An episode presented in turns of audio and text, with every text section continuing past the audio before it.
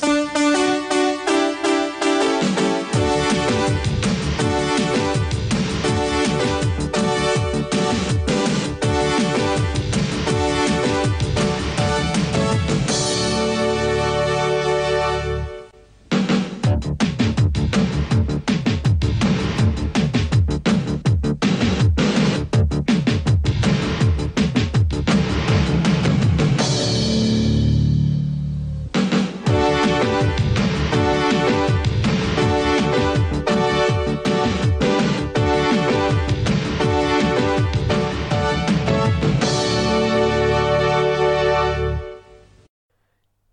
regressa o futebol de clubes a todos os países de futebol europeu eh, e vamos tentar fazer aqui um rápido apanhado sobre os resultados deste fim de semana, nomeadamente a começar de Portugal, depois para o top 5 de campeonatos europeus. Vale a pena contextualizar que houve uma primeira paragem em quase todas as competições uh, internas europeias para jogar as datas FIFA e as datas UEFA, e isso traz eh, quase sempre, historicamente, problemas aos principais clubes da Europa, eh, seja com lesões, seja com excesso de eh, jogos nas pernas e agora, claro, com esta nova, este novo contexto da pandemia, com jogadores até contraírem o vírus, o coronavírus, como foi o caso mais mediático de Cristiano Ronaldo, mas também em Portugal, jogadores como o Sacco, do Vitória de Guimarães, que ficam fora de competição ehm, por esta nova realidade.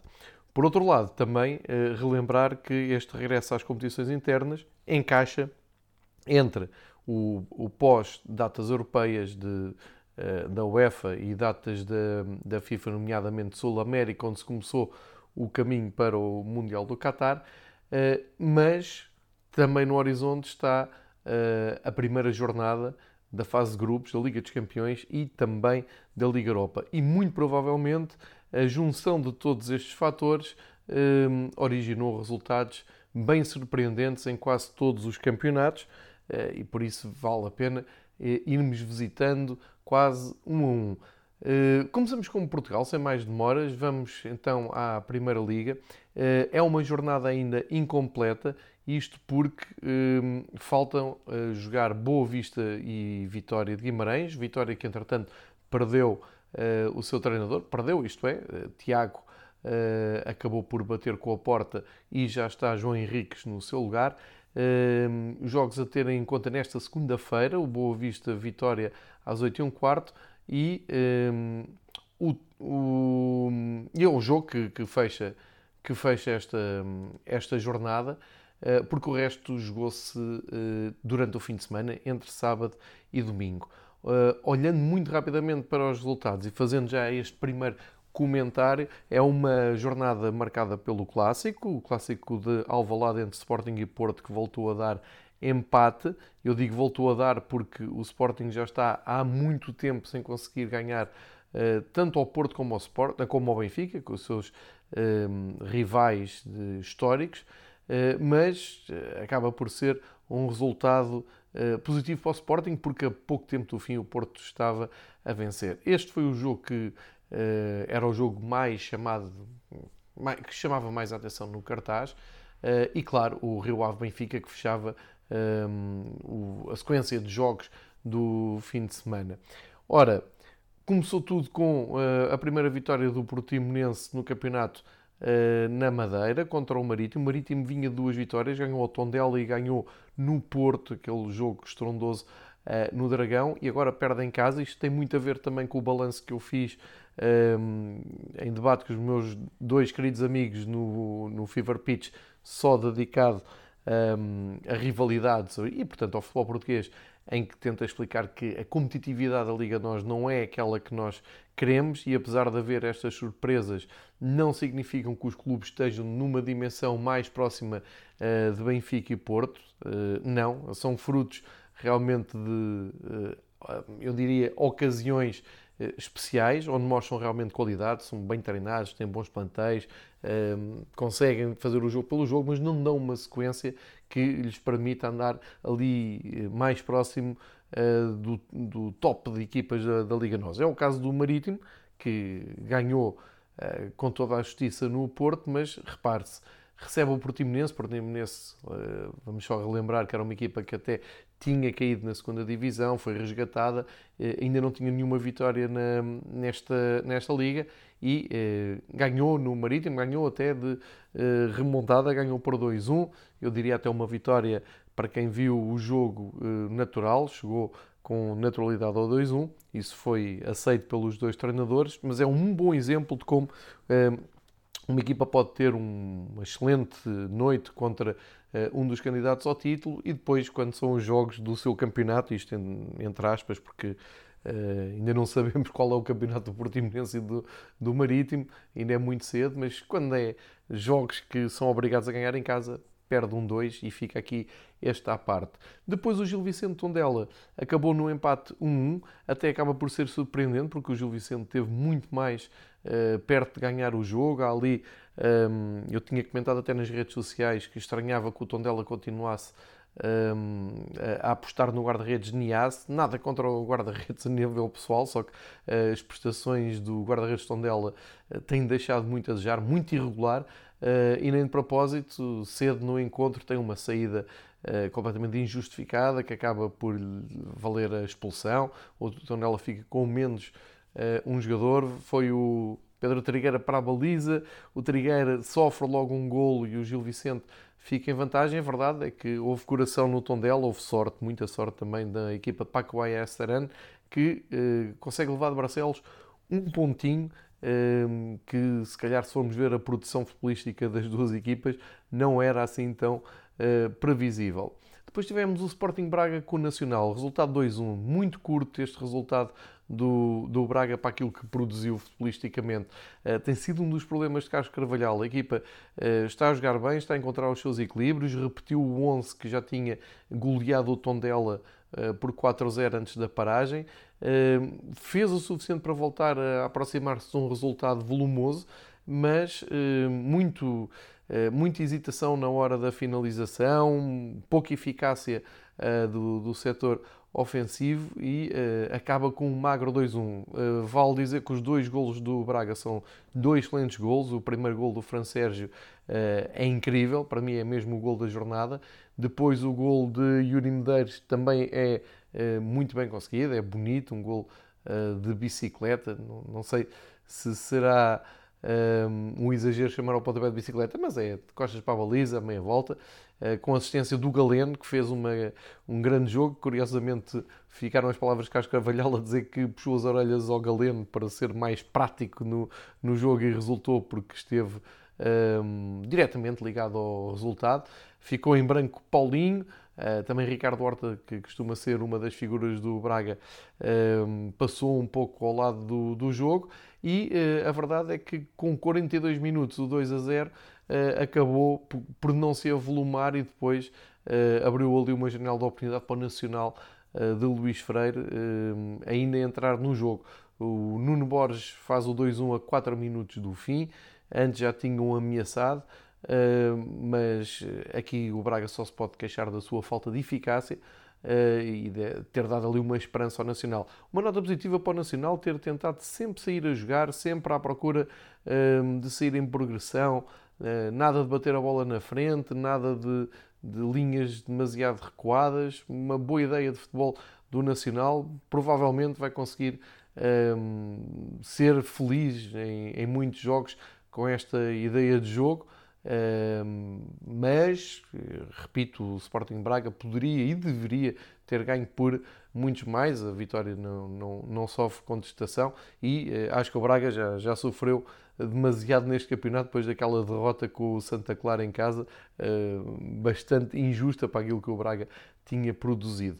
Depois vamos ao clássico, então, o Sporting a receber o, o Porto, o Porto que vinha dessa tal derrota com o Marítimo, o Sporting que só tem vitórias no campeonato, embora já tenha tido hum, o desgosto de ter sido prematuramente eliminado da, da Europa, né, naquela impensável goleada em casa uh, perante os austríacos do Las Klins. Uh, é um Sporting agora a tentar recompor-se. O Ruben Namorim tem dito várias vezes que está a, a, construir algo novo, que é preciso ter paciência, que a equipa vai render aquilo que ele quer. Uh, e a verdade é que entrou, entrou bem. O Nuno Santos voltou a, a marcar ao Porto, já o tinha feito uh, pelo Rio Ave, inclusive foi importante para um dos títulos que o Porto perdeu um, com, esse, com esse gol de Nuno Santos em Vila do Conde, para quem se lembra. Ah, aos 9 minutos o Sporting está a ganhar. Uh, é verdade que não manteve muito tempo um, a vantagem, porque aos 25 minutos o Mateus Uribe acaba por fazer o 1-1 e um, de uma forma eu diria, incrível, muito, muita passividade na defesa do Sporting. O Jesus Corona uh, aproveita uma jogada de insistência do Dias e uh, Luís Dias e acaba por fazer um 2 um gol de excelente recorte. Aliás, o mexicano é um ótimo jogador e um, chegou ali perto do intervalo com um 2. Grande polémica logo a seguir, um penalti dado um, apontado pelo árbitro da partida para o Sporting aos 45 mais 3, portanto, mesmo em cima e logo a seguir ao gol de Corona, dava a hipótese do Sporting repor igualdade antes do intervalo, e era a expulsão também eh, do jogador, eh, do jogador do Porto, do Zaidu, eh, que já tinha amarelo visto antes.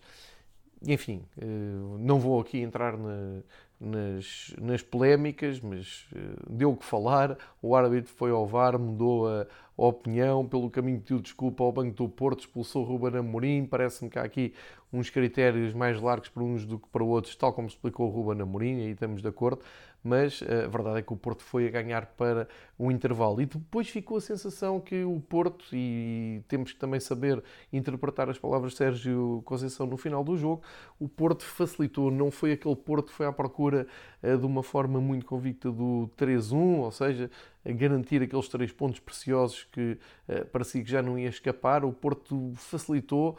Uh, não sei se aquela saída do Luís Dias para entrar o Felipe Anderson também foi, uh, foi bem calculada. Uh, Tony Martinez entrou para o lugar do Marega, também não acrescentou muito mais. enfim, deu uma ideia que o Porto pôs um pouco a jeito. E bem, Ruben Amorim a mexer na equipa, uh, foi a jogo o Sporar e o João Mário, dá a ideia que o Sporting também com o Sporar é, é diferente, tendo uma referência no ataque, eu acho que um, as coisas saem melhor ao ataque do Sporting, não, não, não, querendo estar aqui a fazer ideias precipitadas do 11 que o Ruben Amorim escolheu, mas pareceu muito mais objetivo quando o André Sporar esteve em campo e depois, claro, João Mário, embora ainda muito longe daquilo que pode vir a dar, um, também ajudou a acrescentar qualquer coisa. O Sporting acho que chega com, com, com justiça ao empate a 3 minutos do fim, um gol de Luciano Vieto, que acaba por dar um, um ponto para cada lado. Isto levantava aqui, uh, abria aqui expectativas para o jogo que encerrava um, a noite de, de, domingo no campeonato. Uh, e já lá vamos falar então da deslocação do Benfica à Vila de Conde. Pelo meio, mais um empate a zero, ou se calhar, eu penso que é o segundo empate a zero da, da Liga Nós, mas não tenho a certeza do que estou a dizer. Sei que tem havido poucos nulos, porque tem havido bastantes golos, o que é bom, e este Belenenses Moreirense também merecia golos. O Belenenses Sade esteve muito perto até de ganhar, uh, a poucos minutos do fim. Uh, o gol foi. fez gol, inclusive, só para dizer que o Edi Semedo entrou aos 87 e uh, faz gol pouco tempo depois, só que o gol é anulado por alguns centímetros, que está agora na moda, não é na moda, mas é, é a nova realidade do futebol. Uh, acabou por ser anulado o gol ao, à Belenenses Chade por um fora de jogo de centímetros e assim uh, o Moreirense sai vivo de, do Jamor, um empate 0-0. Uh, eh, destaque para Ricardo Soares, que disse que o resultado era extremamente, ehm, eu diria, uh, positivo para o Moreirense por aquilo que o Moreirense não fez, ou seja, foi muito melhor o resultado que a exibição. O Petit queixou-se da falta de, de eficácia, ehm, achou que o Belenenses fez o suficiente para ganhar, mas não marcando, acaba só por uh, somar um ponto. Poderia ter sido uma tarde para uh, Petit somar mais três pontos. O Belenenses que sabe que a seguir se desloca ao Estádio da Luz. Num jogo em, na Mata Real, sem uh, Pepa no banco, lá está, atacado por Covid-19, o Passos Ferreira conseguiu finalmente ganhar no campeonato. Douglas Tanque voltou aos golos, o, o grande goleador da, da equipa da Mata Real Passos Ferreira, Santa Clara, um jogo interessante. Santa Clara ainda não tinha uh, perdido, fez um arranque de campeonato muito interessante, mas a verdade é que o Passos Ferreira aproveitou mesmo para fazer três pontos. Um gol de uh, Repsiuk primeiro na primeira parte, com assistência do Luther Singh, uma jogada pela esquerda, uh, simples, a dar no, na área, e o Oleg Repsiuk acaba por fazer um zero. Depois, o inevitável Tiago Santana aparece na segunda parte, já aos 69 minutos, a fazer 1 a 1. Grande arranque de temporada de Tiago Santana, quarto gol no campeonato. E uh, dois minutos depois, Douglas Tank, da assistência do eterno Luís Carlos, que lá na luta na área conseguiu assistir o Douglas Tank, rematou cruzado e uh, fez o 2-1, dando os três pontos preciosos ao Passos de Ferreira. No jogo do Algarve, o último jogo que o Farense fez no estádio do Algarve, a seguir já volta à sua casa, ao mítico São Luís, no último jogo então no Algarve, um jogo cheio de golos, um, três golos para cada lado, seis golos nesta, nesta jornada.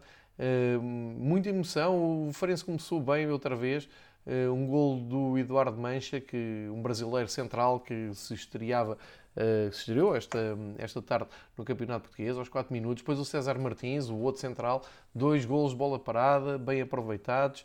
Eh, em 25 minutos tínhamos o Farense na frente. O Famalicão foi responder e chegou à reviravolta, chegou à remontada uh, no Algarve. O Ruben Lameiras fez o 2-1, uh, eh, empatou aos 73 minutos e o Bruno Jordão fez a 10 minutos do fim o 3-2. Quando já ninguém esperava que ainda houvesse um último sopro do, do Farense, uh, apareceu o gol do Brian Mancilha aos 94, já depois do Edwin Herrera ter sido expulso no Famalicão. Portanto, um jogo cheio de golos, com casos, com emoção, um, um empate que, uh, no fim de contas, tem que agradar os dois técnicos, apesar de ambos terem estado e se terem sentido muito perto uh, da vitória. O Farense soma apenas um ponto, Famalicão teve ali na iminência de somar pontos suficientes para, se, para chegar ao segundo lugar, imagine-se, e portanto vamos ter que continuar a acompanhar com interesse a carreira das duas equipas.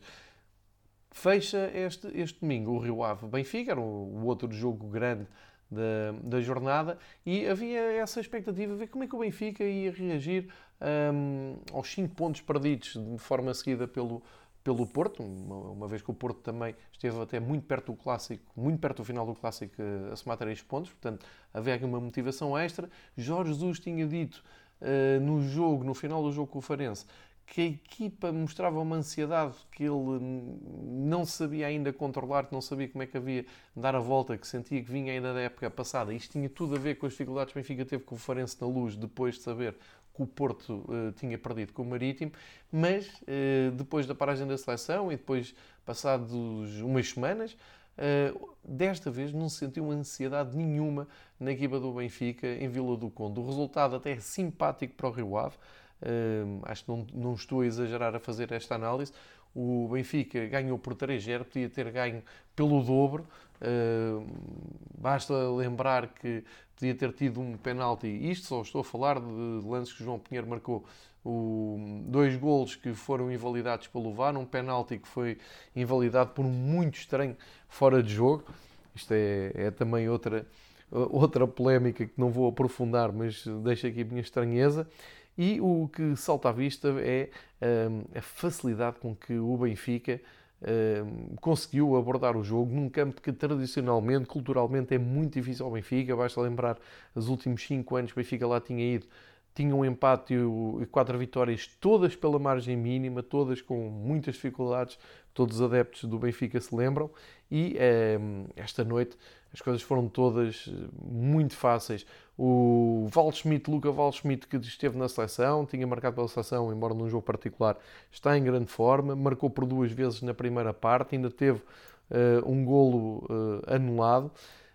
Temos aqui um, uma nota negativa do jogo, que é uma lesão que parece ser grave do André Almeida, o capitão do Benfica, dono e senhor do lugar direito do Benfica há muitos anos. Uh, teve que sair ilusionado, vamos ver quanto tempo ausente. O Gilberto entrou, eu achei que o Gilberto não entrou mal. Uh, o Jorge Jesus explicou no final do jogo que é um jogador que está muito confortável a atacar em zona ofensiva e que ainda tem que, uh, muito para aprender na componente defensiva, mas lá está, naquilo que uh, consegui ver da, da parte ofensiva, pareceu-me uh, que entrou bem, ou aos poucos foi ganhando alguma confiança, e isso é bom para o reforço do Benfica. Nota também para o Darwin Núñez, eh, mais assistências, mais uma grande exibição. Eu acho mesmo que foi o melhor jogador em campo do Benfica por aquilo que fez jogar, por aquilo uh, que se entregou ao jogo. É verdade que ainda não marcou, mas continua a fazer muitas assistências e, e, acho que seria uma injustiça não, não lhe dar esta. Não lhe dar este, este mérito. o Benfica, como eu disse, chegou ao 3-0. O, Rio Ave acho que foi completamente engolido. Uma das grandes imagens que fica desta noite é, um, ou uma das grandes imagens, para, para, não, ser, para não ser injusto, é o ar desesperado do treinador Mário Silva no banco do Rio Ave, várias vezes com um, cabeça escondida nas palmas das mãos e a abanar a cabeça. Isto tudo porque ele deve ter imaginado um jogo completamente diferente e sentiu-se eh, absolutamente impotente, incapaz de travar a maneira como Benfica jogou. Mas este Rio Ave tem uma belíssima equipa, bem treinada, bem conduzida e, portanto, apesar de estar agora numa posição difícil no campeonato, eh, perto da, da cauda da tabela, eu acho que vai fazer um bom, ainda um bom campeonato. Isto é uma leitura muito rápida daquilo que aconteceu no campeonato português. Uh, recordo que faltam então dois jogos e por isso a, a tabela classificativa também não está um, totalmente equilibrada, mesmo porque o Sporting ainda tem um jogo com o Gil Vicente para realizar. Uh, mas de qualquer maneira já uh, podemos olhar para o topo da tabela e ver a tal diferença de 5 pontos do primeiro para o segundo classificado. Neste caso, o Benfica soma 4 jogos, 4 vitórias, 12 ehm, pontos. O Futebol Clube do Porto então apresenta os tais 7 pontos, mas já com 4 jogos. O Sporting tem os mesmos 7 pontos, menos um jogo. Basta ganhar ao Gil Vicente para ficar apenas a 2 pontos do Benfica. Depois, Santa Clara também com 4 jogos e depois de, uh, desta derrota uh, soma os mesmos pontos do Futebol Clube do Porto e o Braga chega só ao quinto lugar uh, com 6 pontos, os mesmos do Marítimo e mais um que Famalicão, Belenenses Sade, Nacional, Moreirense e Gil Vicente. Já se sabe nesta altura a tabela vale o que vale. Cá em baixo, só para uh, começarem a soar algumas campainhas, embora seja muito cedo, mas o Fanense só tem um ponto. Uh, Tondela e Boa Vista, Boa Vista com menos um jogo, mas o Tondela só tem dois pontos. Boa Vista ainda vai jogar com o Vitória de Guimarães e depois lá está o Rio Ave com os quatro jogos e os três pontos. Ainda não tinha perdido, mas continua também sem ganhar no campeonato. Portanto, hum, muitas, hum, muitas equipas aqui para seguir nas próximas jornadas. Uh, dizer que hum, em relação a, esta jornada fecha com o Boa Vista Boa Vista Vitória, 8 e um quarto desta segunda-feira, repito, e a próxima jornada começa no dia 23 de outubro com o Tondela Portimonense, eh, e tem depois os seguintes jogos eh, nos dias a seguir. Dia 24, Nacional Passos Ferreira, às 3h30, Santa Clara Sporting às 6 Porto Gil Vicente às 8h30. No dia a seguir, dia 25, Moreirense Marítimo às 3 Farense Rio Ave também às 3 Famalicão Boa Vista às 5h30 e eh, Derby Domingo, Vitória eh, Sport Clube contra Sporting Braga às 8 da noite. Na segunda-feira, dia 26, Benfica, Belenenses Chade, no Estádio da Luz, para encerrar então aquela que será depois a quinta jornada. E ficamos assim hum, falados quanto, hum, quanto à jornada no, na Liga Nós. Uh, recordar que nos melhores marcadores o Rodrigo Pinho continua no top com 5 golos, depois o Luca Valschmidt com 4, o Tiago Santana também com 4, o Seferovic com 3, não marcou neste fim de semana, e o Ruben eh, Lameiras eh, sobe ao quinto lugar também com 3. Nas assistências, destaque para o Darwin, Darwin Nunes, que chega às 4 assistências, dá uma média de uma por jogo, e o Everton sublinha do Benfica com 3. O Galeno e hum, e o Alex Teles, que já não, já não está no, no Futebol Clube Porto, já, já foi transferido, como sabe, para o Manchester United, o Corona, o Ryan Gold e o Angel Gomes, todos com dois. Só uh, esta curiosidade uh, estatística, digamos assim, de, dos números do Campeonato Português. Então vamos começar uh, a saltar a fronteira para, vamos até Espanha e vamos tentar perceber o que é que aconteceu neste fim de semana no Campeonato Espanhol, nomeadamente com os dois grandes candidatos ao título, um, enfim, a darem um escorregão uh, tão imprevisto quanto uh, estrondoso. Vamos começar então um, pelos resultados da Liga Espanhola. Já sabem que à terça-feira vemos no Fever Pitch com o João Queiroz uh, tudo muito mais pormenorizado, jogo a jogo. Aqui fica, vamos ficar só com uma ideia uh, para começarem a semana com uma ideia do que é que aconteceu uh, nos principais campeonatos. Em Espanha é a jornada 6. Recordo que em Espanha o campeonato também ainda está uh, muito desequilibrado em número de jogos, porque há muitos jogos que se vão fazendo ao longo do calendário. Mas tivemos os seguintes resultados. O Granada recebeu e venceu com surpresa, outra surpresa, o Sevilha por um zero. O Atlético Madrid, dos eh, candidatos, ou daqueles que costumam andar na frente, foi o único que um, ehm, confirmou as expectativas e ganhou uh, em Vigo, 2-0. O Real Madrid perde em casa com o Cádiz, que subiu de divisão. Acho que em 90 anos é a primeira vez que um campeão perde com, em casa com uma das equipas que sobe. É incrível o que o Cádiz fez no centro de treinos do Real Madrid. Eh, depois, para ninguém se ficar a rir, o Barcelona, ali bem perto de Madrid, foi jogar com o Getafe e também perdeu por 1-0. Já neste domingo, o Eibar e o Sassuna empataram a 0. O Atlético Bilbao aproveitou para somar 3 pontos, ganhou ao Levante por 2-0. O Villarreal uh, ganhou o derby da comunidade de Valência por 2-1. Grande gol do Gonçalo Guedes que não valeu, uh, não valeu de muito, não, não valeu de nada, mas fica o apontamento de ter sido um grande gol. Uh, e depois, como dizem os brasileiros, aconteceu a lei do ex, Dani Parejo, um grande jogador que fez carreira no Valência, aos 109 minutos deu a vitória ao Submarino Amarelo. Uh, noutro, noutro jogo, já do fim da tarde de domingo, o Esca e Valladolid, 4 golos, 2-2, uh, um bom espetáculo, um ponto para cada, para cada equipa. Uh, o Deportivo Alavés perdeu em casa com o Elche, outra equipa que sobe de divisão uh, e que conseguiu somar 3 pontos. E é uma das grandes exceções também desta jornada, o Betis, uh, que tinha feito um belo arranque até aqui, foi goleado em casa por 3-0 pela Real Sociedade. golos do Porto, do Oyarzabal, que deu seguimento à boa, boa forma e ao gol que deu, marcou na seleção, e o, o Januzaj, que também marcou aos 88 minutos. Ou seja, o Betis, que tanto prometeu uh, nesta jornada, uh, ficou, uh, ficou aquém. Isto uh, resulta no seguinte: quem comanda o campeonato um, em Espanha é a Real Sociedade e o Villarreal, ambos com 11 pontos, ambos com 6 jogos e eh, são eles que aparecem na lista dos líderes. A Real Sociedade com uh, uns números bem diferentes, tem 10 gols marcados e 2 sofridos. O Villarreal tem ali 8 marcados e 8 sofridos, mesmo assim dá para uh, liderar com a Real Sociedade. Depois vem o Real Madrid, claro, com 10 pontos, o Getafe, o Cádiz, incrível Cádiz em quinto lugar, e o Granada, todos com 10 pontos, sendo que o Real Madrid tem menos um jogo em relação aos dois líderes. O Barcelona está num preocupante nono lugar com 4 jogos, 7 pontos. O Real Madrid, o Atlético Madrid com os mesmos eh, jogos leva mais um ponto, está no oitavo.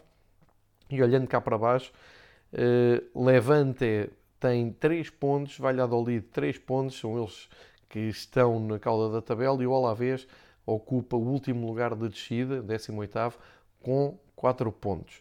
Eh, Celta, Huesca e Eibar estão ali um pouco acima da linha d'água. Isto ainda é tudo muito cedo, mas fica uh, só para sinalizar.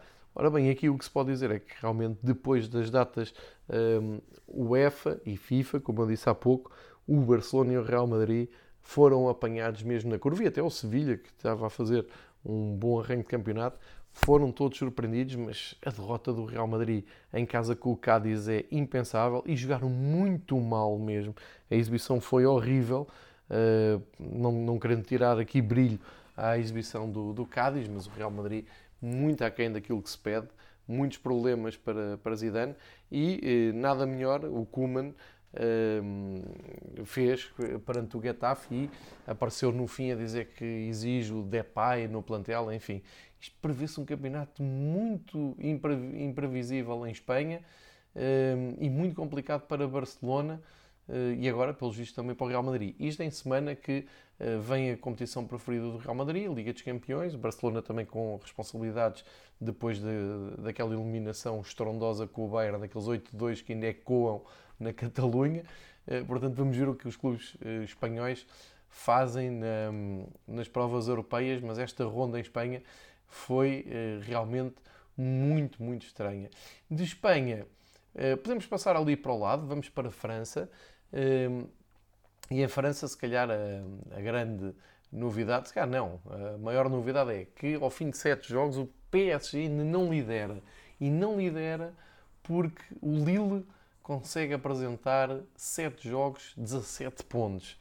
O PSG, é verdade, já lá está a morder os calcanhares, está a 2 pontos, tem os mesmos que o Rennes, uh, estão ali a 2 pontos do líder e fecham ali o top 5, o Nice e o Lance, uh, que acabou por, por perder no final desta, desta jornada. Vamos ver a ronda, uh, como eu disse, ronda 7 do, da Ligue 1 que começou com dois jogos na sexta-feira, um empate entre o Dijon e o, e o Rennes. O Rennes que já agora vale a pena fazer essa um, esse, esse, vou salvar esta situação, que o Rennes está em terceiro lugar com 15 pontos e podia ter feito bem melhor no terreno do Dijon, que é o último classificado com dois pontos, juntamente com o Rennes. Ora, eh, no jogo, outro jogo grande, pelo menos mediático, metia o PSG. O PSG foi ganhar, mesmo com muitas baixas, foi ganhar uh, calmamente ao estádio do Nîmes por 4-0 uh, eh, e mesmo com as baixas todas. Uh, teve o Pablo Sarabia, o Mbappé, o Alessandro Florenzi, todos eles marcaram. O Mbappé acabou até por bizar. Uh, e, portanto, acabou por ultrapassar com muita facilidade este obstáculo. Depois, no sábado, tivemos então o Rance com o Lorient, 1-3 para o Lorient, o Rance que, que, tão boa conta teve, deu de si no, no ano passado, uh, na época passada, agora está aqui nos lugares de descida, preocupante o, o momento do Rance. Num dos clássicos do futebol uh, francês, o Olympique Marselha bateu o Bordeaux por 3-1 diz mais do momento do Bordeaux do que propriamente a equipa de André Vilas Boas, que vinha numa fase má, pode-se dizer má. Uh, o Marselha vinha de três empates seguidos, uh, três empates e, e, uma, e uma derrota, e acabou agora por, por chegar à vitória contra o Bordeaux, mas é um Bordeaux que está muito, muito aquém das expectativas e das suas um, obrigações enquanto grande clube do, campeonato francês. Marselha ganha bem, ganha por 3-1, eh, mais uma grande exibição do Tovan e eh, chega-se ali ao sexto lugar. Depois tivemos também o Strasbourg contra o, o Lyon. O Lyon, sempre aqui em tempos conturbados, ganhou por 3-2, vitória importante, sobe na, na tabela, consegue uh, chegar ali ao nono lugar. O Lyon também já não ganhava um jogo para o campeonato há algumas semanas, mas uh, agora soma estes 10 pontos, vitória difícil, mas eh, preciosa. Metz e Angers empataram 1 a 1. O Mónaco e o Montpellier também empataram a 1. Estreia do Florentino como titular eh, do Mónaco. acabam por repartir pontos com o Montpellier. O Nantes, o Nantes ganha ao Brest por 3-1. O Saint-Étienne perde em casa com o Nice. Saint-Étienne também em queda acentuada e, e o Nice acabou por aproveitar para se manter ali no top 4. E um, o último jogo, o Lille contra o Lance, vitória uh, do Lille estrondosa por 4-0, sem, uh, sem espinhas, como se costuma dizer. Marcou o Burak Yilmaz, o, o lendário turco, da frente. Jonathan Bamba o Ikoné e o Yazicic eh, todos a marcarem na, na, equipa, na equipa do Lille. Eh, só dar conta que Renato Sanches foi eh, titular, tal como José Fonte, na equipa do, do Lille, que é, como se sabe, treinada por Christophe Gauthier, e o Lille que, assim, desta maneira, defende ou, ou chega-se à liderança isolada do campeonato francês. Vamos ver então na próxima jornada, vamos só dar conta que na jornada uh, ah, 8 o PSG uh, há de jogar em Paris, exatamente, recebe o último classificado, portanto, 3 pontos previstos para uh, a equipa de, da capital francesa e o Lille vai ter que ir jogar com o Nice, quarto classificado, bom jogo em perspectiva para defender aqui a sua liderança. Com um bocado de jeito, aos oito, ao oitavo jogo, o PSG pode chegar então à esperada liderança para não mais abandonar. Vamos ver se é mesmo assim ou não. Uh, mas eh, é bem expectável, mais jornada, menos jornada, que isso aconteça. De qualquer maneira, destaque para já para o Lille.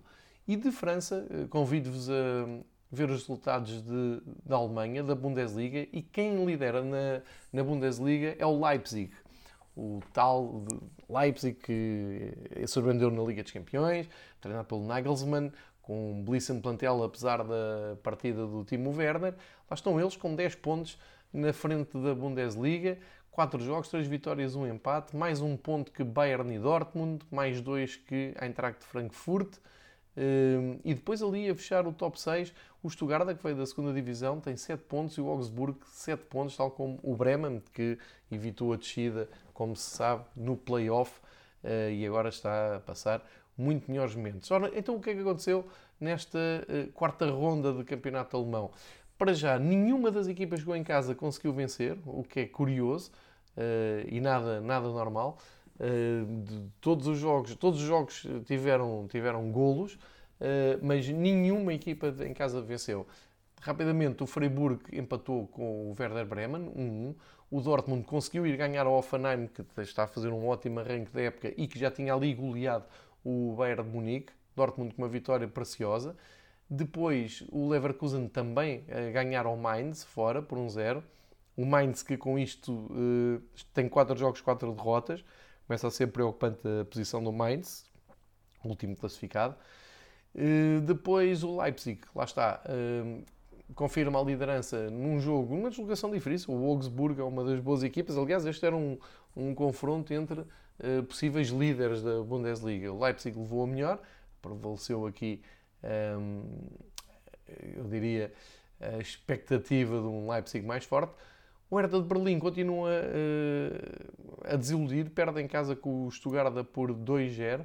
O Bayern passeou no, no campo do recém-promovido Arminia Bielefeld, ganhou por 4-1, Lewandowski continua uh, em grande. No Mönchengladbach contra o Wolfsburg empate 1 a 1 e o mesmo resultado no Colónia Eintracht Frankfurt e também no Schalke Union de Berlim. Uh, dizer só que no Eintracht Frankfurt uh, André Silva marcou o gol do Eintracht de penalti bem perto uh, do, do intervalo. E, portanto, o que temos no campeonato alemão é muito equilíbrio. Hum, acho que vai, vai ser emocionante, uh, pelo menos nas próximas jornadas, o campeonato alemão. Já no ano passado, o Leipzig andou ali a ameaçar o primeiro lugar, mas desta vez acho que o Leipzig o, e o Dortmund estão mais fortes. E, é claro que estamos à espera que o Bayern arranque um pouco ao estilo do PSG em, em França, mas para já isto vai estando equilibrado. Na próxima jornada ficam a saber que um, Stuttgart e Colónia abrem a jornada no dia 23 ao fim da tarde, 7h30, eh, e depois vamos espreitar o, o Leipzig que recebe o Hertha, portanto pode manter aqui a liderança. O Bayern de Munique recebe o Eintracht de Frankfurt e o, isto no dia 24 às 2h30. E falta-me aqui ver o Dortmund, exatamente, recebe o Schalke, também tem feito um arranque miserável e que está numa, num ciclo complicado. Recebe o Schalke também, portanto, os três primeiros podem uh, cimentar uh, essas posições, ganhando aquilo que se adivinha serem jogos mais acessíveis. Não percam eh, nesta segunda-feira de manhã conversa com o Marcos Zorn para aprofundar todos estes resultados e todos, todo este contexto competitivo uh, com o Marcos, que, que, está na Alemanha e que segue muito de perto um, a Liga Alemã. Daqui sugiro que passemos para a Itália e para todos aqueles que já estão a torcer o nariz, a Série A é aborrecida e muito defensiva, nunca se marcou tanto em Itália como agora. Uh, percam tempo, escolham jogos para ver da Liga Italiana, porque o campeonato italiano está uh, verdadeiramente espetacular. Só para dizer que desta jornada que ainda não fechou, e estou a falar da jornada 4, só uma equipa não marcou. E foi a Lásio. A Lásio que costuma uh, contribuir com muitos golos. E uma das equipas de, da moda, uma das equipas mais consideradas da Série A dos, últimos, meses, a Atalanta foi, uh, contribuiu com um golinho, é verdade, mas foi goleada uh, em Nápoles por 4-1. Portanto, como podem ver, tem aqui sempre muito para, para se entreter. Grande atração desta jornada era o Derby de Milão eh, e o Milan conseguiu mesmo ganhar o Derby. É, Ibrahimovic continua incrível, faz os dois golos, o Lukaku ainda respondeu, mas a vitória foi mesmo para o Milan. Milan que comanda o campeonato italiano com 12 pontos. Um, isto é um. Já há muito tempo não se via um, um arranque tão auspicioso do AC Milan. E hum, se quiserem olhar para o segundo lugar, vão ver de uma forma inesperada o Sassuolo com 10 pontos, que tem mais um que a Atalanta, a tal equipa que já nos habituámos a ver bom futebol, mas que se espalhou ao comprido nesta jornada.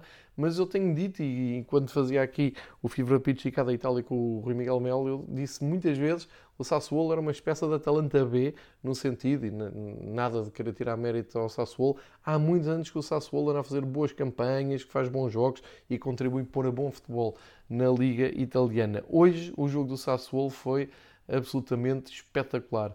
Uh, ganhou em Bolonha por 4-3. Uh, eh, com emoção até ao fim, 7 golos, sempre incerteza no resultado, mas graças a esses 3 pontos estão num incrível segundo lugar.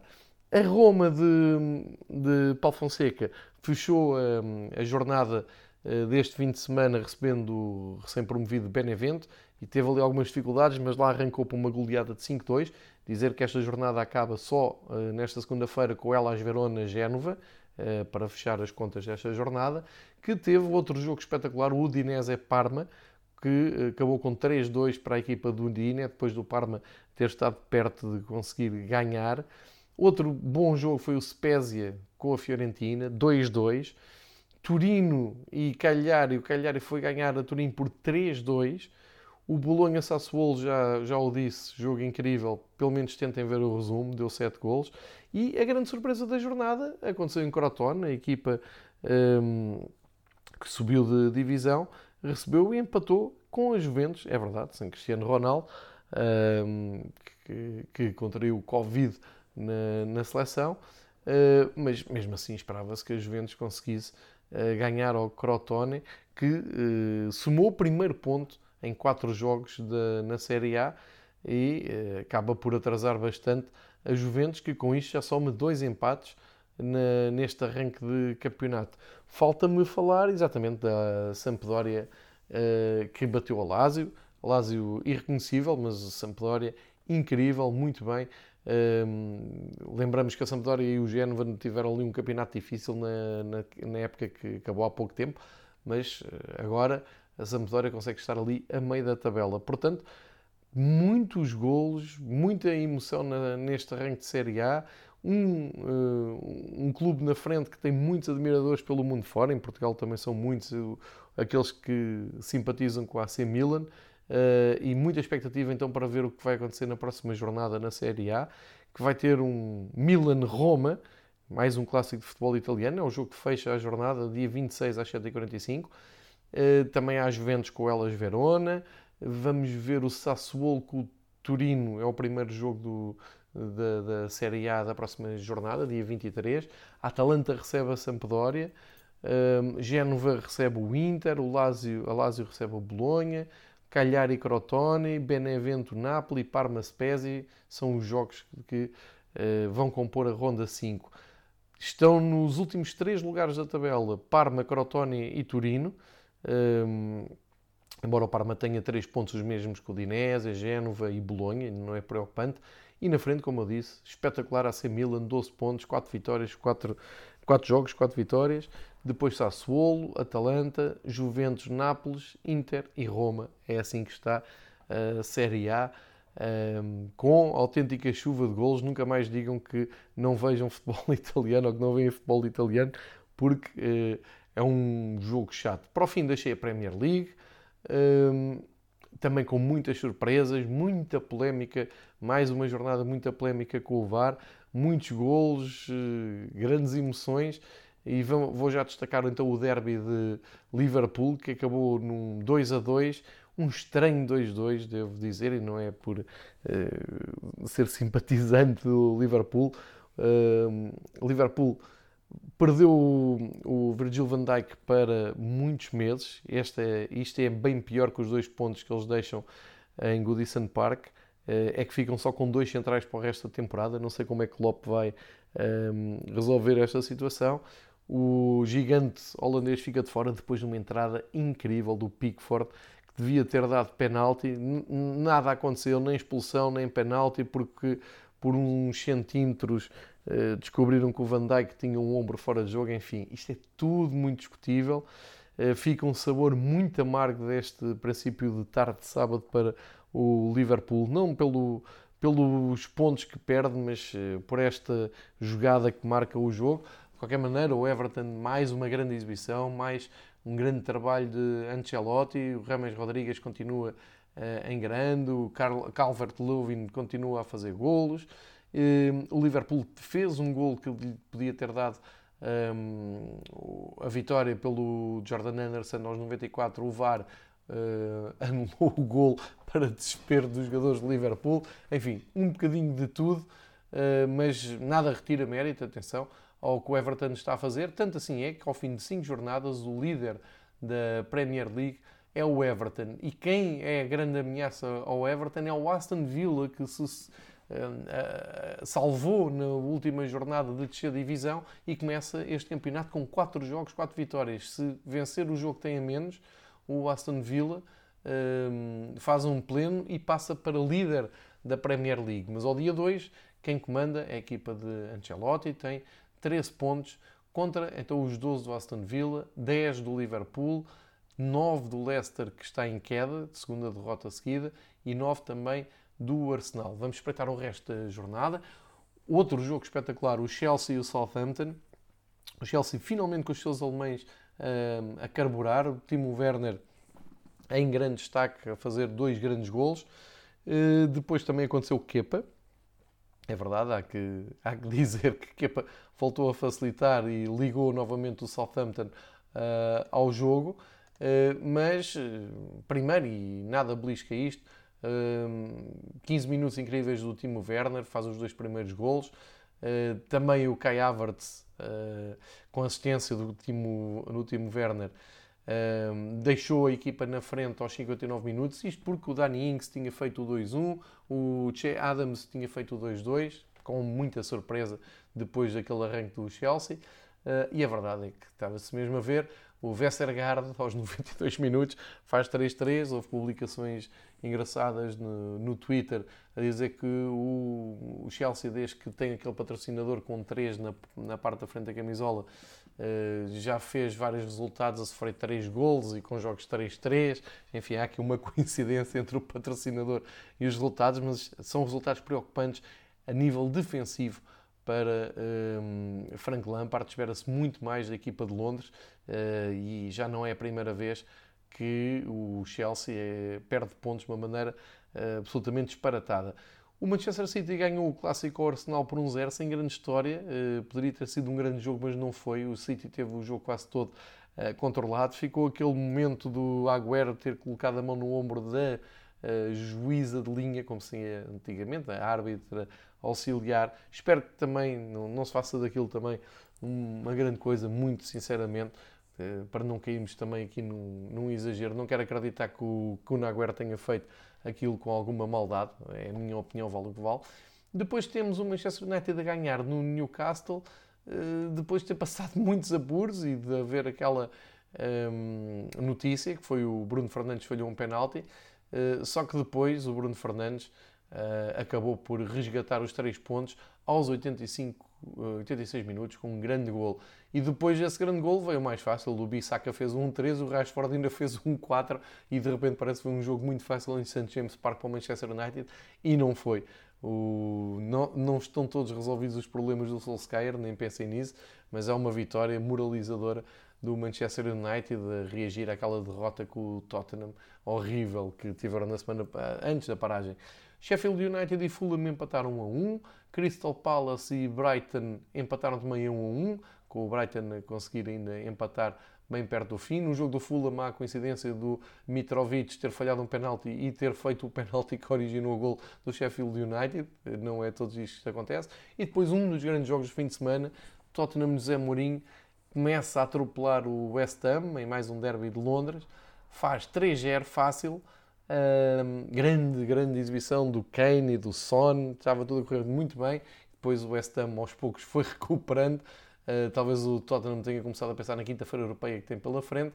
E uh, deixou o Balbuena uh, aos 82 minutos fazer o 3-1, aos 85 o Sanchez, o colombiano Davinson Sanchez faz um autogol, e, claro, aos 94 vem um dos grandes gols do fim de semana, se puder vejam, Manuel Lanzini, pontapé fortíssimo fora da área, a condizer com o 10 que traz nas costas, grande, grande gol do jogador do, do West Ham a recuperar ali um pontinho para a equipa do David Moyes, que festejou efusivamente este inesperado empate depois de terem estado a perder 3-0 ao intervalo.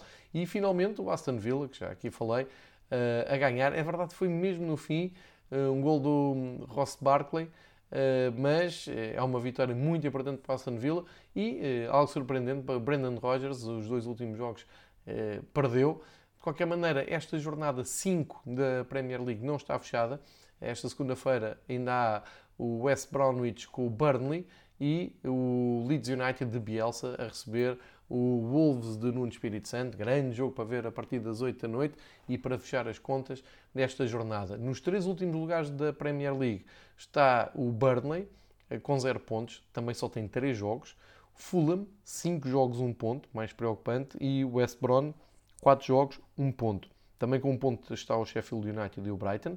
E eh, a seguir, imagine-se está o Wolverhampton, uh, com 4 pontos, mas que ainda vai a jogo, e o Manchester United e o Crystal Palace. Isto é visto de baixo para cima. Lá em, lá em cima já uh, destaquei o Everton uh, na frente, Aston Villa logo a seguir e com menos um jogo, com possibilidade de saltar para a frente, se ganhar esse jogo em atraso. Depois o Liverpool com 10 pontos, depois daquelas três primeiras vitórias e da, da goleada de 7-2 com o Aston Villa, este empate muito amargo com o Everton. O Leicester, apesar de estar a perder fulgor com estas duas derrotas, mantém o quarto lugar em 9 pontos, os mesmos que o Arsenal, que não consegue convencer no confronto direto com as equipas mais poderosas da Premier League. E depois Mourinho, que perdeu aqui uma ótima oportunidade para passar a noite no terceiro lugar, manteve então, uh, ficou então com 8 pontos, os mesmos que o Chelsea e uh, à frente do West Ham. Uh, foi assim que, que eh, se fechou a quinta jornada, fechou-se não, porque ainda faltam os dois jogos que eu mencionei. Ehm, em jeito de curiosidade, fica eh, aqui uma visão para a sexta jornada. O Aston Villa eh, abre a jornada com o Leeds United, lá está ainda com olhos na liderança. O West Ham United recebe o Manchester City, o Fulham recebe o Crystal Palace, clássico em Old Trafford entre Manchester United e Chelsea. Liverpool recebe o Sheffield United.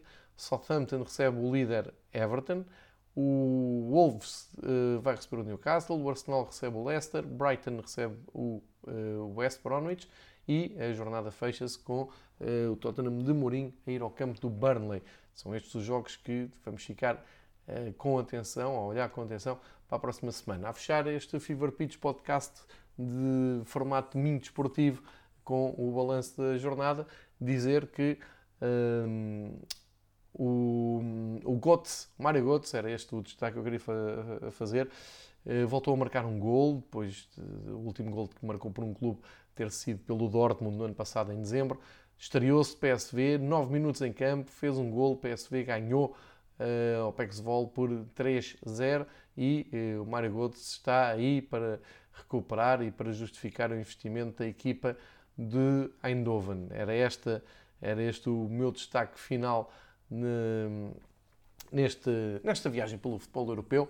Uh, volte sempre que possível a fazer isto ao fim do domingo e para deixar já a caminho aberto para quem quiser ouvir durante a segunda-feira o que vem aí. Lembrar que nesta semana vai uh, começar então a prestigiada Liga dos Campeões, também a Liga Europa, muitos jogos, fase grupos, muitas equipas portuguesas, muitas equipas portuguesas não, Benfica, Porto e Braga envolvidos, deviam haver mais equipas portuguesas, nomeadamente o Rio Ave e o Milan e o Sporting que surpreendentemente uh, se despediu das provas europeias, mas vamos, uh, dentro da medida do possível, acompanhar então o começo, o arranque a sério das provas europeias desta temporada, tanto nos episódios dedicados aos vários campeonatos como em áudios eh, separados. Obrigado por ouvir o Fever Pitch, uma boa semana, cuidem-se e vejam muito futebol e continuem a acompanhar uh, os nossos episódios, todos eles dedicados e só e sempre a futebol.